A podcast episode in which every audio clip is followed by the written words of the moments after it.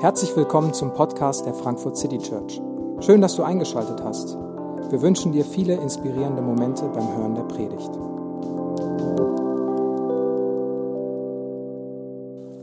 Hallo, guten Morgen. Mein Name ist David. Ich bin Pastor hier. Und äh, wenn ich dich fragen würde, wie es dir geht, oder wenn ich das uns fragen würde, dann erlebe ich, dass Menschen ganz oft ganz schön viel gerade oder ich bin gestresst irgendwie antworten. Es ist relativ leicht, gestresst zu sein. Zum Beispiel heute Morgen bin ich relativ entspannt aufgestanden, habe mich noch so ein bisschen vorbereitet, wie ich das jeden Sonntag mache, bin zur Bahn gegangen. Ich war auch gut in der Zeit und ich muss immer von der U4 in die U1238 umsteigen und bin ausgestiegen. Und auf einmal die Frau, die vor mir ausgestiegen ist, die fängt an, ganz schnell zu laufen, so halb zu rennen, um runterzugehen zur nächsten Bahn. Und ich war super in der Zeit, ich hatte gar keinen Stress. Aber nur weil die Frau angefangen hat zu rennen, dachte ich mir, weiß die was, was ich nicht weiß? Weiß sie, dass die nächste Bahn gleich kommt? Und auf einmal bin ich auch hinterhergerannt. Und dann waren wir unten am Bahnsteig und Pustekuchen. Fünf Minuten hat das Ding noch gebraucht. Und ich dachte mir so, sag mal David, wie doof bist du eigentlich? Weder hatte ich Stress, also ich, ich, selbst wenn die Bahn gekommen wäre, wäre kein Problem gewesen. Noch, noch wusste ich sicher, dass diese Frau weiß, was sie da gerade tut. Aber ich bin hinterhergerannt. Und ich habe mir gedacht wieder, hey, super Urlaub, jetzt predigst du gleich über Ruhe. Und selbst die kleinsten Dinge wie zu schnell laufende Leute zu einer U-Bahn schaffen es, deinen Alltag zu zerstören. Manchmal bin ich selbst gestresst. Manchmal bringt mein Leben, mein Denken genug Herausforderungen mit und ich brauche niemanden, der vor mir herrennt, um mein Leben zu beschleunigen, um mein Leben zu stressen, um mich irgendwie in einen gehetzten Zustand zu bringen. Manchmal kann ich das sehr, sehr gut alleine. Aber manchmal bin ich relativ entspannt. Aber dann fangen irgendwie alle Leute um mich rum an zu rennen und ich werde so mitgezogen in das Tempo. Und es ist wirklich schwierig, immer wieder diese Momente zu haben, wo man eine wirkliche, echte, tiefe Ruhe erlebt.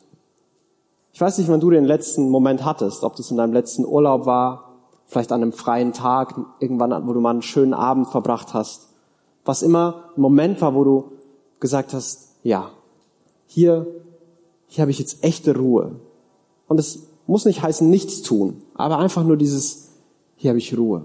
Und wir haben heute jetzt schon in der Einleitung, in den Liedern von einer Ruhe und einem Frieden gesungen, geredet, den Gott schenken kann, den Gott schenken will. Und ich glaube, das Versprechen, dass Gott Ruhe schenkt, ist eins, das finden wir alle relativ gut. Also wenn es eine Liste geben würde, wo man unterschreiben muss und dann bekommt man das so wie so ein Newsletter zugeschickt, die Ruhe für den Alltag, ich würde unterschreiben als einer der allerersten. Ich finde das eine gute Idee. Und diesem Thema Ruhe, diesem Thema Ruhe für unsere Seelen, wie diesem gehetzten, gestressten, getriebenen, beladenen und belasteten Alltag manchmal entkommen können, nicht nur durch Urlaube zweimal oder dreimal im Jahr, sondern im Alltag. Darüber wollen wir heute nachdenken. Und ich glaube, das ist das, wo Jesus ähm, hineinspricht, wenn er sagt, kommt zu mir, die ihr Ruhe haben wollt.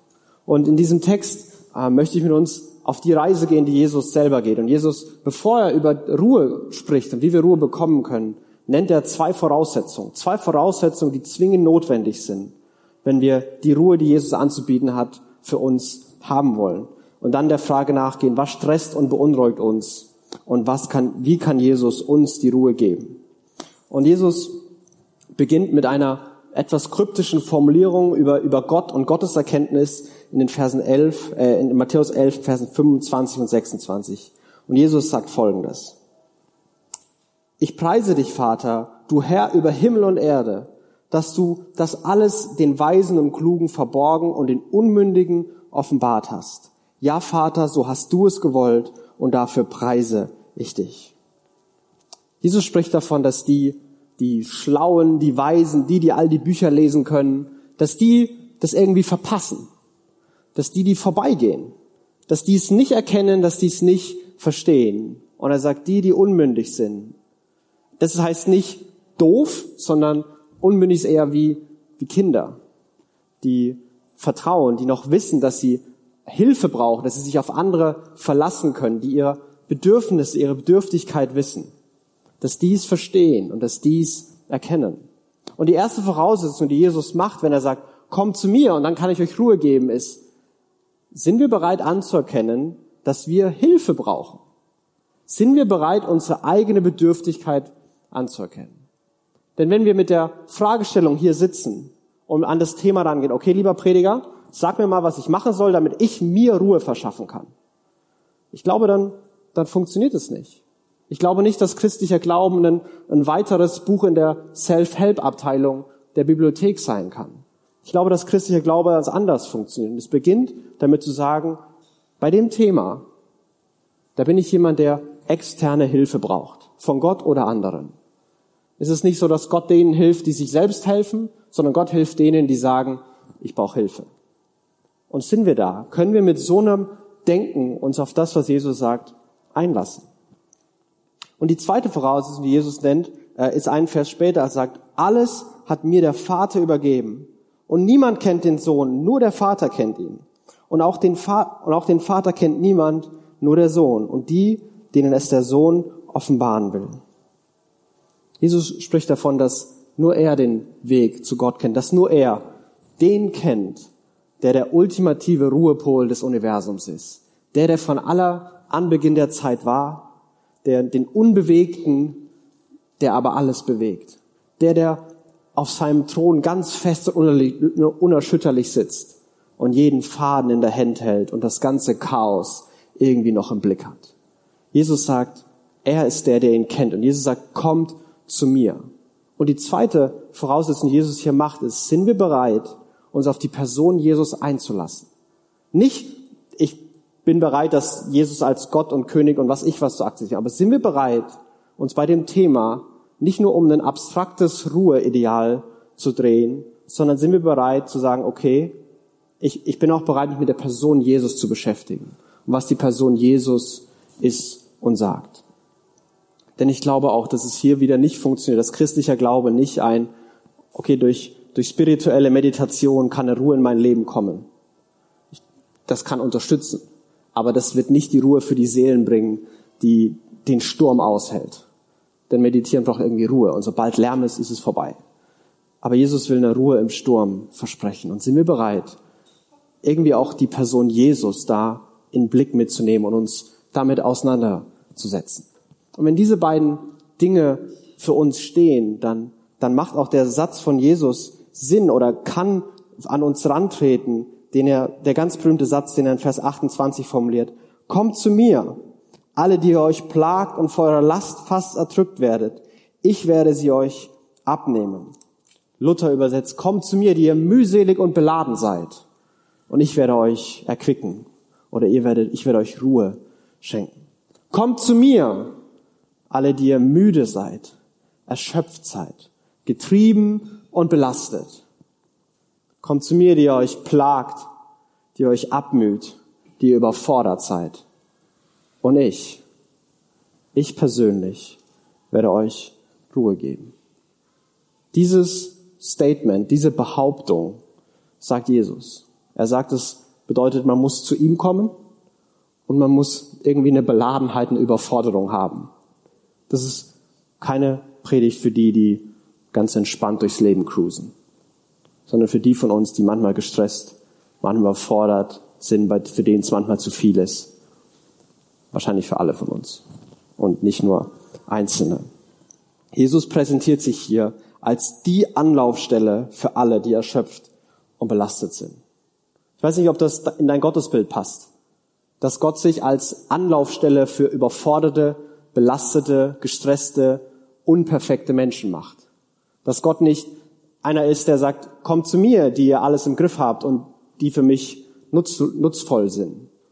Sondern kommt zu mir, die ihr eigentlich überfordert seid und die ihr gar nicht mehr weiter wisst. Jesus, Jesus präsentiert sich als die Anlaufstelle. Und ich glaube, dass Jesus hier nicht in erster Linie eine körperliche Erschöpfung im Blick hat, sondern eine seelische. Einen Vers später sagt er, ich gebe euch Ruhe für eure Seelen. Da geht es um mehr als nur die körperliche Erschöpfung.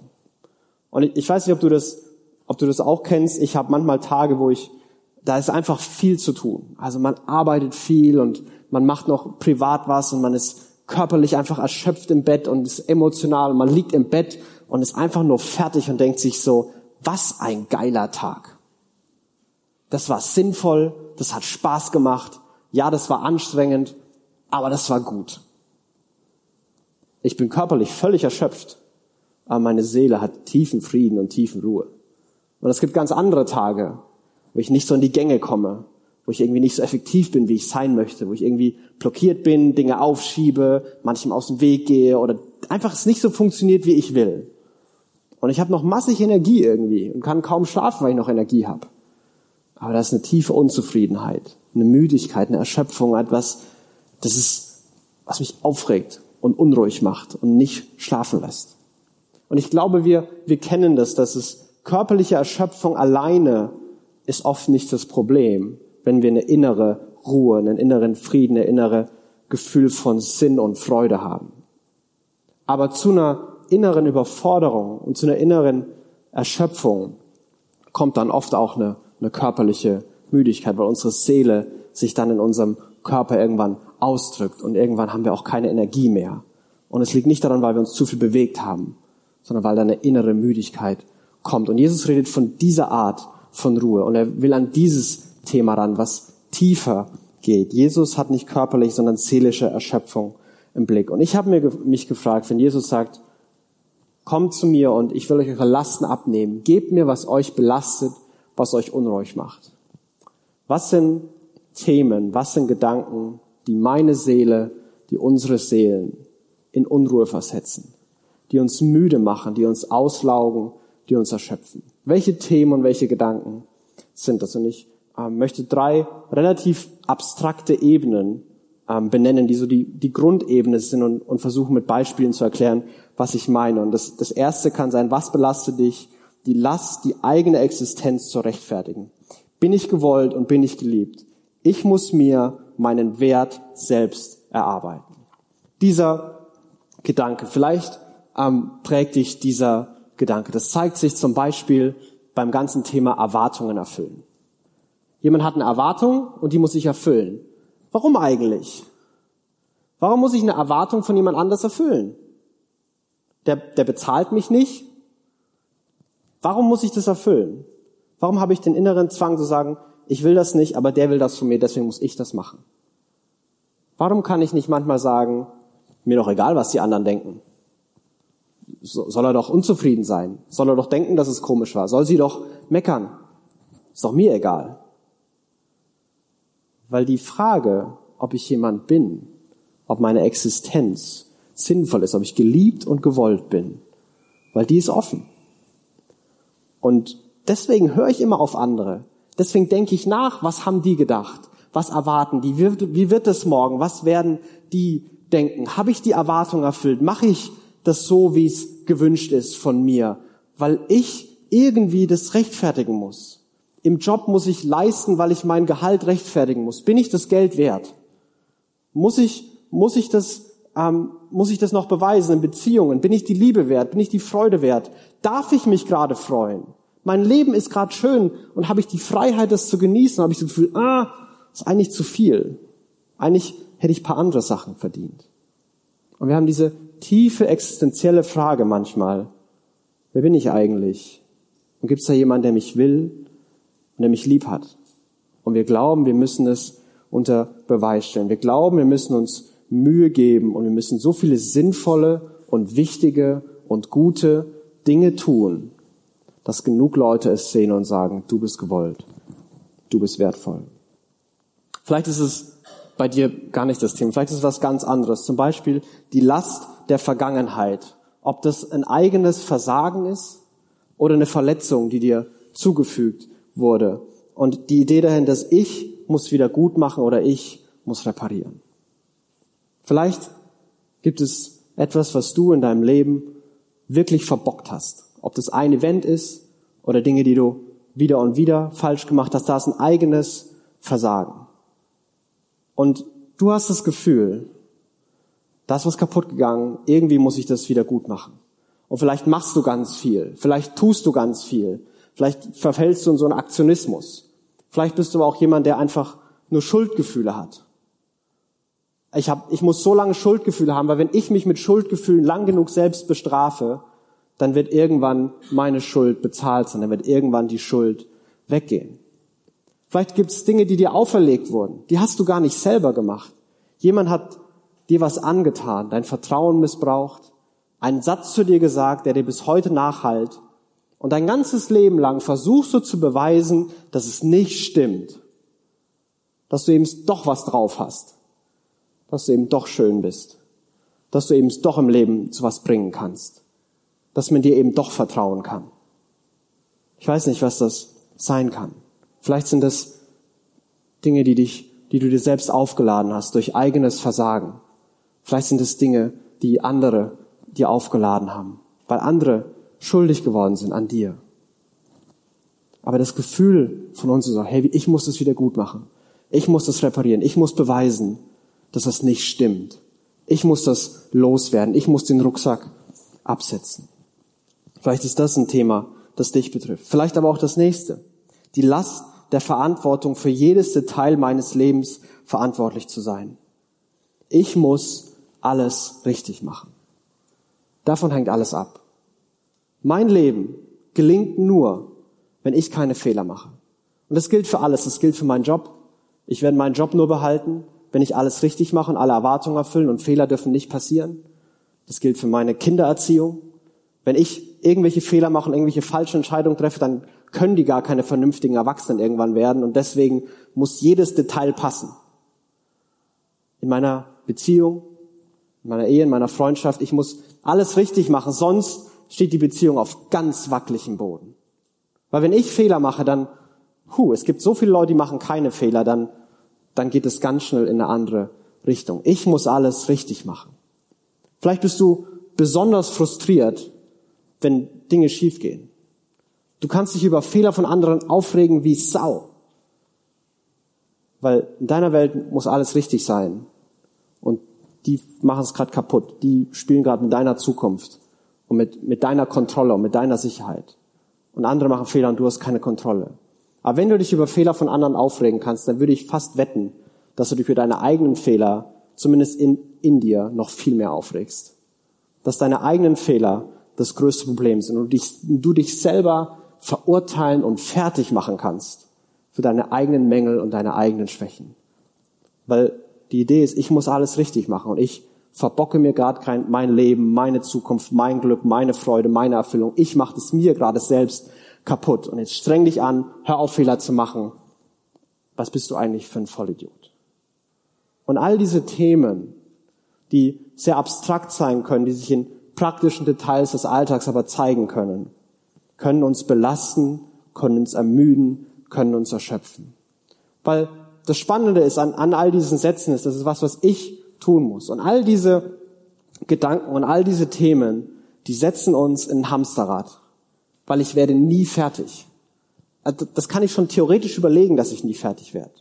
Ich muss meinen Wert immer wieder erarbeiten und beweisen. Du kannst dein ganzes Leben Erfolg dabei haben und du musst es morgen trotzdem wieder machen. Das ist ein Ziel, ich bin wertvoll und du hast dich für einen Weg entschieden, dass du das beweisen musst und du rennst dem Ziel entgegen. Und manchmal sehen wir nicht, dass wir in diesem Rad rennen und dass wir gar nicht weiter und näher kommen. Wir müssen immer noch mehr machen. Wir müssen es morgen wieder machen. Selbst wenn wir Erfolg hatten, hört der Druck nicht auf. Es geht weiter. Ich muss es wieder gut machen. Und so sehr du dich bemühst, irgendwas in dir sagt dir, du kannst nicht wieder gut machen. Du kannst nicht zurück. Was passiert ist, ist passiert. Und was andere dir getan haben, haben sie dir angetan. Das ist immer noch da und du wirst vielleicht nicht fertig. Ich muss alles richtig machen. Und selbst wenn du in deinem Leben bisher alles richtig gemacht hast, musst du in jeder weiteren Entscheidung trotzdem alles richtig machen. Und es setzt uns in so ein erwartungsgetriebenes Hamsterrad. Wir müssen rennen, rennen, rennen. Und manchmal kennen wir sogar die theoretischen Antworten.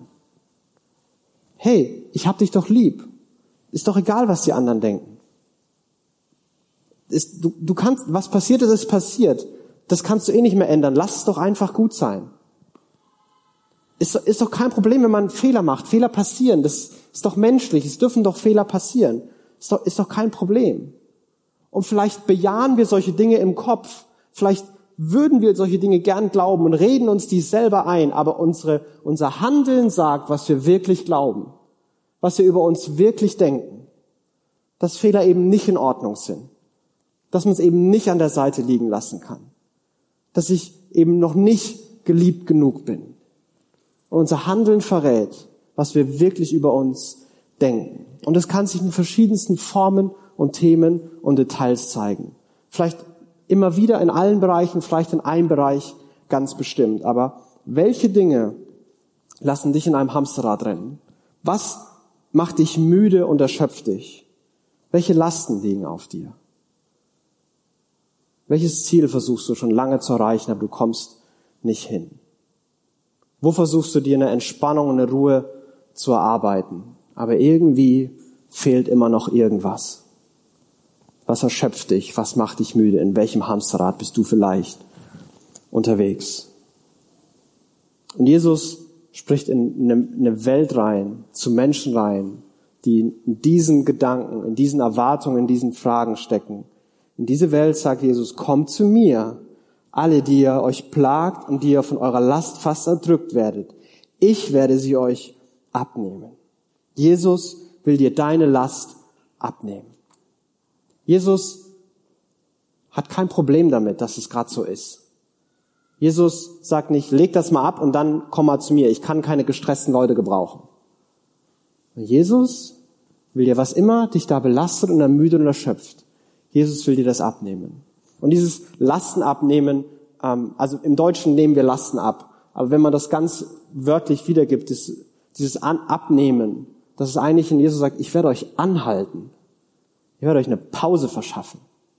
Ich werde sagen, stopp. Oder im Bild gesprochen, Jesus ist der, der das Hamsterrad anhält. Jesus ist der, der das Hamsterrad anhalten will. Und die große Frage ist, wie? Wie macht Jesus das? Wie macht Jesus das für dich und für mich? Und wie er das macht, sagt er in den nächsten beiden Versen. Nehmt mein Joch auf euch und lernt von mir, denn ich bin gütig und von Herzen demütig.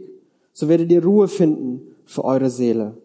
Denn das Joch, das ich auferlege, drückt nicht und die Last, die ich zu tragen gebe, ist leicht.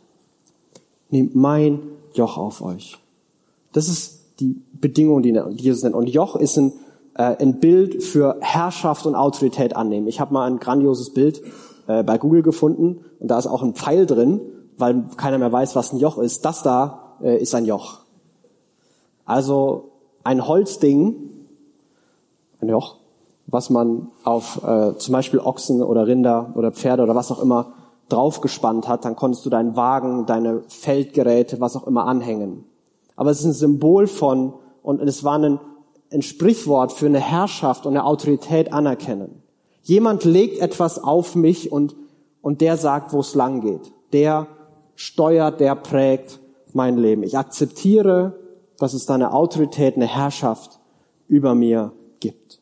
Das war das Bild, was, was Menschen sofort damit verbunden haben. Das war sofort für alle, die es gehört haben, klar. Jesus redet darüber, über Herrschaft und Autorität. Jesus redet darüber, zu regieren und zu bestimmen. Und Jesus scheint hier also in diesem Vers zu sagen, ohne Jesu Herrschaft über uns werden unsere Seele keine Ruhe finden. Nehmt mein Joch auf euch und ihr werdet Ruhe für eure Seelen finden. Und wenn das stimmt, dann gibt es da was in mir, was das wirklich unbequem findet und was das auch irgendwie unlogisch findet. Akzeptiere meine Autorität, akzeptiere meine Herrschaft. Da habe ich erstmal schon keinen Bock drauf. Denn ich will gern selber bestimmen und gern selber entscheiden. Ich habe keinen Bock, so ein doofer Ochse zu sein, wo irgendjemand da hinten lenkt, wie mein Leben laufen soll. Ich kann auch eigene Entscheidungen treffen. Ich kann auch mein eigenes Leben bestimmen. Ich weiß doch selber, wo ich langlaufen will. Ich habe doch Ziele, Wünsche und Träume.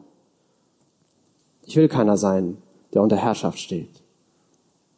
Aber ich glaube, wenn wir, wenn ich das so denke, dann würde Jesus mir antworten, dann wird deine Seele auch keine Ruhe finden. Jesus macht es jetzt zur Bedingung. Akzeptiere meine Autorität, stell dich unter meine Herrschaft. Und dann werden deine Seele Ruhe finden.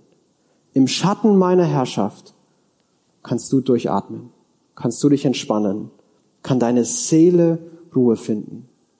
Das scheint Jesus hier zu sagen. Und diese Ruhe für die Seele, die Jesus anbietet, ähm, das ist kein lebenslanger Urlaub, kein lebenslanges Nichtstun. Manchmal, manchmal glauben wir das so. Okay, Jesus verspricht Ruhe, das Christentum verspricht Frieden. Okay, warum habe ich da noch Herausforderungen? Warum bin ich noch gestresst? Warum ist alles noch so viel? Jesus, das Leben von Jesus selbst war kein einziger Urlaub, wo er eben eine schöne Tour durch Israel gemacht hat und sich die schönen Ecken angeguckt hat. Jesus Leben war absolut chaotisch und stürmisch und voller Herausforderungen. Jesus war müde, erschöpft und überfordert. Jesus hat geweint. Jesus war hungrig. Und Jesus hat vieles getan. Jesus hat im Sturm, Jesus ist in Stürme geraten. Jesus war auf dem Boot mehrfach und es hat gestürmt. Und Jesus hat was gemacht? Geschlafen. Jesus hatte selbst eine absolute Ruhe im Sturm. Jesus hatte eine absolute Entspannung in all seinem vielen Tun. Wenn ich die Geschichte von Jesus lese, habe ich nie das Gefühl, der hat sich irgendwelchen Erwartungen gebeugt, der wäre irgendwie gehetzt, irgendwie getrieben, der hat versucht, es irgendwelchen Leuten recht zu machen, der ist über seine Grenzen gegangen, der hat viel gemacht, der war ganz schön herausgefordert. Und irgendwie schien er immer eine Klarheit und eine Ruhe gehabt zu haben. Jesus sagt an manchen anderen Stellen, in dieser Welt, da habt ihr Probleme, da habt ihr Sorgen, da habt ihr Angst, aber fürchtet euch nicht. Ich bin bei euch. Macht euch keine Sorgen. Das sagt er immer wieder. Warum? Weil wir uns die ganze Zeit Sorgen machen. Das ist ganz normal. Jesus nimmt uns nicht auf einen langen Urlaub und nimmt uns raus aus den Stürmen und der Herausforderungen des Lebens. Aber Jesus verspricht und Jesus will uns eine, eine Ruhe und eine Gelassenheit im Alltag, im Sturm geben. Jesus will dir ermöglichen dass du in den Stürmen des Lebens ruhig schlafen kannst. Das ist das, was Jesus hier anbietet. Und es hängt daran, ob wir seine Herrschaft akzeptieren. Und ich glaube, dieser Gedanke Herrschaft akzeptieren, da bin ich noch ein bisschen hängen geblieben, der geht, geht grundlegend gegen alles, was wir zum Thema Ruhe denken und lernen. Strategien, die, die wir haben, die, die, die in unserer Kultur, in unserer Zeit oft beliebt sind, die ich selber dem man selber manchmal nachgeht, ist zum Beispiel reden wir ganz viel von dem beliebten Work-Life-Balance. Ich persönlich muss sagen, ich glaube da null dran. Also ich weiß nicht, wie man sein Leben immer balanciert kriegt. Und wer immer das geschrieben hat, ich weiß nicht, ob die einen stressigen Job und Familie oder sogar Kinder. Ich habe selber keine Kinder. Ich habe den größten Respekt vor Leuten, die Kinder haben. Und spätestens dann, glaube ich, hört es mit der Balance ganz schnell auf. Ähm, und außerdem das Konzept dahinter, also ich weiß nicht, ob ich alles in meinem Leben richtig balancieren will. Also ich, ich möchte nicht, dass meine Frau oder meine Kinder irgendwann zu mir sagen, hey, du hast viel gearbeitet, aber danke, dass du mich immer gut balanciert hast mit deinem Job. Ich möchte, dass sie sagt, hey, du hast viel gemacht, aber ich, war, ich weiß, ich war immer die Priorität für dich. Dass meine Kinder sagen, Papa hat viel gemacht und Papa war unterwegs, aber ich war für Papa immer, immer wichtiger. Ich will viel mehr nach Prioritäten leben. Und dieses ganze Balancieren-Ding, ich weiß nicht, wie viele Bücher du schon gelesen hast und ob du es probiert hast mit Schlafplan und Ernährungsplan und was ich was alles. Ich bin einfach nicht überzeugt, auch weil ich es noch nicht so oft gesehen habe, dass es funktioniert. Ähm, ich glaube, das ist sehr, sehr schwierig, weil die Idee dahinter ist, ich muss die richtige Balance finden, was immer die übrigens ist, und dann ist mein Leben entspannt. Also wieder was, was ich irgendwie tun muss. Oder das andere ist, meine To-Do-Liste muss fertig sein, meine Ziele müssen erreicht sein. Ruhe habe ich, Entspannung habe ich, inneren Frieden habe ich, wenn ich fertig bin. Wenn ich am Ziel angekommen bin, wenn alles getan ist, wenn alles in Ordnung ist und alles geschafft ist. Und ich bin nie fertig. es gibt immer noch was zu tun. Es ist immer noch was, was verbessert werden könnte. Es ist immer noch was, was nicht fertig ist. Irgendwie bin ich nie fertig. Irgendwie habe ich mein Ziel nie erreicht. Wir müssen immer weiterlaufen. Oder das andere ist, wir versuchen, statt aktiv alle Ziele zu erreichen, versuchen Fehler und Herausforderungen zu vermeiden. Statt mich in alles reinzustürzen und sagen, ich, ich schaffe alles und dann habe ich Ruhe, sage ich, ah, ich schaffe eh nicht alles. Ich trete mal einen Schritt zurück und alle Herausforderungen, was man auch dabei alles falsch machen kann, ich, ich gehe einfach einen Schritt zurück, ich halte mich da aus allem raus, sollen die doch machen, aber ich sitze mich hier auf meine Couch und ich, ich habe Ruhe. Das Problem ist nur, dass das andere Leute auf die Palme bringt um dich und die dir dann ganz schön äh, Unruhe in dein Leben bringen werden. Und das zweite ist, du, du kannst dich gar nicht entfliehen. Irgendwann musst du dich entscheiden. Und ja, du kannst sagen, was Job angeht, was Partnerschaft angeht, Kinder und Freunde, das, das, ist mir alles zu viel, das will ich alles an mir vorbeigehen lassen und ich bleib hier in meinem Zimmer. Und das kannst du gern sagen. Aber das ist nicht ein entspanntes, ruhiges, seelenerfülltes Leben, sondern das ist ein großer Mangel und eine große Unruhe, die wir spüren, weil unsere Seele nicht da ist, wo sie sein soll. Und all diese Strategien haben irgendwie im Hintergrund, die wir in unserer Zeit haben, ich muss das machen. Genau das, was Jesus nicht gesagt hat. Diese Strategien, die sind auch Hamsterräder. Dein Leben ist noch nicht balanciert genug. Weiterrennen. Deine To-Do-Liste ist noch nicht fertig. Weiterrennen. Du hast dich einfach noch nicht genug abgegrenzt. Weiterrennen. Und es geht immer so weiter. Und bessere Strategien werden nie die Lösung sein, solange wir Ruhe versuchen, uns selbst zu erarbeiten. Das glaube ich zutiefst. Bessere Strategien werden nicht die Lösung sein, solange wir versuchen, das selbst zu machen. Und vielleicht, vielleicht ist unsere Welt und die Zeiten, in der wir leben, so stressig. Vielleicht sogar stressiger als vorher.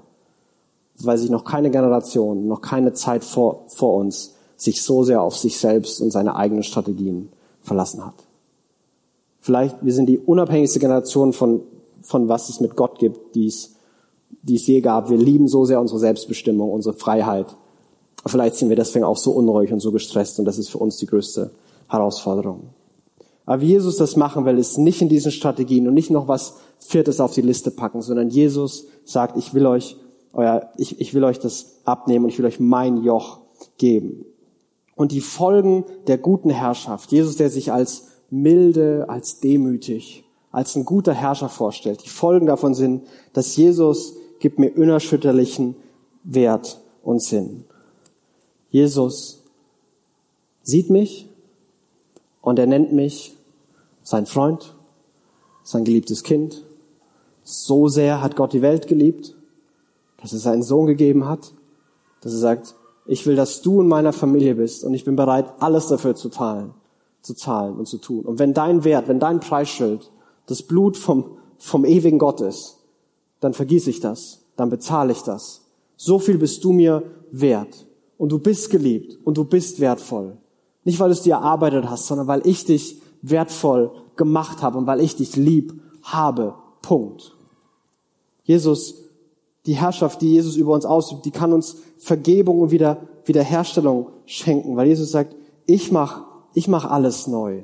Ich schenke dir einen Neuanfang. Wir nennen ihn Retter und Heiland. Retter, der vergibt. Heiland, der wieder herstellt, der, der ganz macht, der erneuert. Nehmt meine Herrschaft an. Stellt euch unter meine Autorität. Und, und ich, auf einmal bin ich verantwortlich. Auf einmal nehme ich eure Schuld. Auf einmal bin ich euer Arzt für eure Seelen. Auf einmal fange ich an, mich um euch zu kümmern und mit euch Wege zu gehen und euch in die Freiheit zu führen. Und das andere ist, Jesus bestimmt meine Zukunft und hat alles unter Kontrolle. Jesus sagt, ich sorge für dich. Und ich glaube, dass wir das oft sagen, hey, Jesus sorgt für mich und wir beten auch, hey, das macht mir Sorgen, das macht mir Gedanken und, und wir beten. Und wir beten wieder. Und obwohl wir gebetet haben, machen wir uns immer noch Sorgen. Mir geht's manchmal so. Ich weiß nicht, ob du dich damit identifizieren kannst. Und ich denke, dass es bei mir oft darum geht, ich habe eine bestimmte Vorstellung Jesus, ich möchte, dass du das so machst. Und ich habe es zwar Gott gesagt, aber ich mache mir immer noch Sorgen, dass Gott meine Vorstellung nicht umsetzt. Dass Gott nicht macht, was ich von ihm möchte. Und die Ruhe kommt dann, wenn ich sage, Gott, ich, das ist, was ich will, ich habe dir gesagt, was ich will. Aber meine Vorstellung, die gebe ich dir. Und ultimativ bete ich, dein Wille soll geschehen. Du weißt es gut, du weißt es besser, du hast alles im Griff, was immer du machst, das passiert. Das ist leicht gesagt und schwer getan. Das merke ich immer, immer wieder. Aber die Herrschaft Jesu kann diese Hamsterräte an, anhalten, weil sie diese Lücken füllt, weil sie einen Wert geben kann, weil sie die Vergebung bringt, die wir brauchen, die Wiederherstellung. Und weil sie uns eine, durch Vertrauen eine Kontrolle zurückgibt. Hey, ich vertraue Gott und der hat alle Kontrolle und der kann alles. Und die wiederkehrende Herausforderung, ich möchte mit ein paar praktischen Gedanken noch enden, die wiederkehrende Herausforderung in meinem Leben ist, eigene Grenzen zu akzeptieren und mich von Jesus abhängig zu machen. Das ist so die, die praktische Übung zum Thema Ruhe, ist eigene Grenzen zu akzeptieren, die eigene Abhängigkeit zu bekennen, um mich von Jesus abhängig zu machen. Wie machen wir das praktisch? Zum Beispiel schlafen. Du musst schlafen. Von Gott heißt es, ich bin der Gott, der nicht schläft und nicht schlummert. Gott hat dich so gemacht, dass deine Energie zu Ende ist und du begrenzt bist.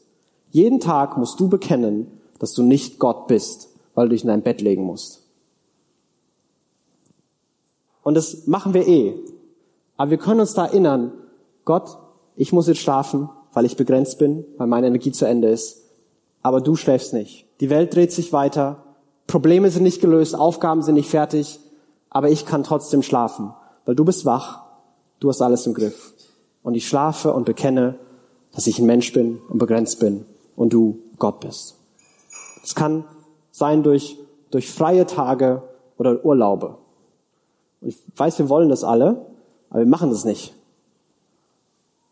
Können wir uns aktiv erholen? Können wir uns abgrenzen? Können wir unser Diensthandy auslassen für einen Tag?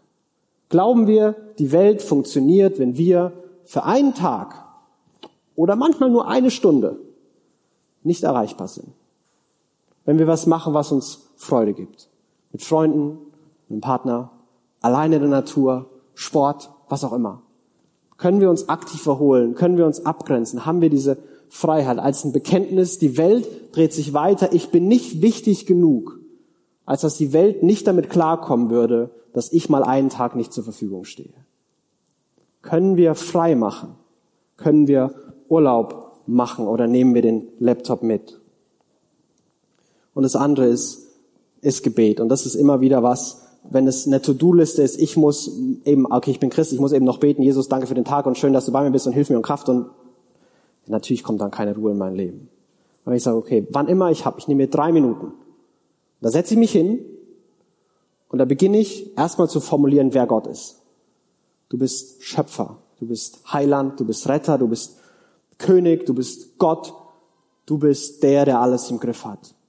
Ich bekenne die Herrschaft Gottes über mir. Diese Begriffe kann ich nicht sagen, du bist König, aber du hast mir nichts zu sagen. Da, da stimmt was nicht.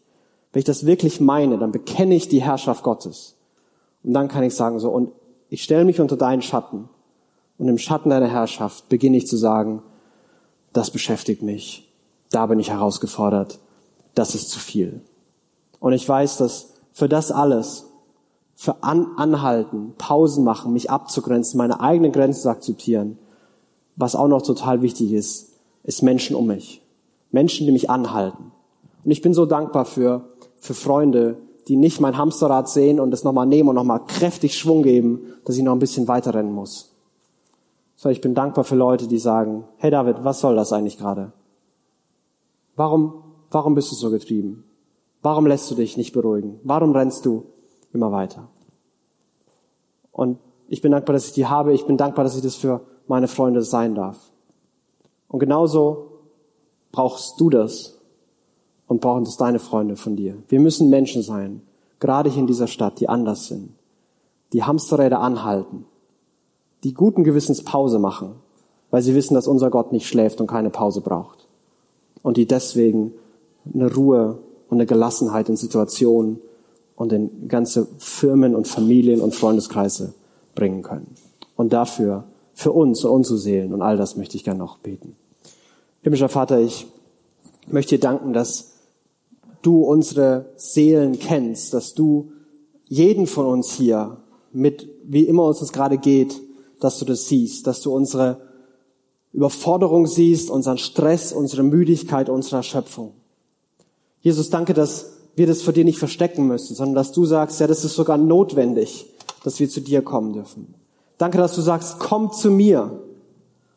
Und Jesus, du siehst, wo wir manches schon lange rumtragen. Du siehst, in welchen Hamsterrädern wir unterwegs sind. Du siehst, wo vielleicht so viel Erschöpfung bei uns ist. Und Gott, ich bitte dich, dass du manchen von uns die Augen öffnest, dass wir in einem Hamsterrad unterwegs sind. Wir sehen das noch nicht. Und ich bitte, dass du es uns zeigst.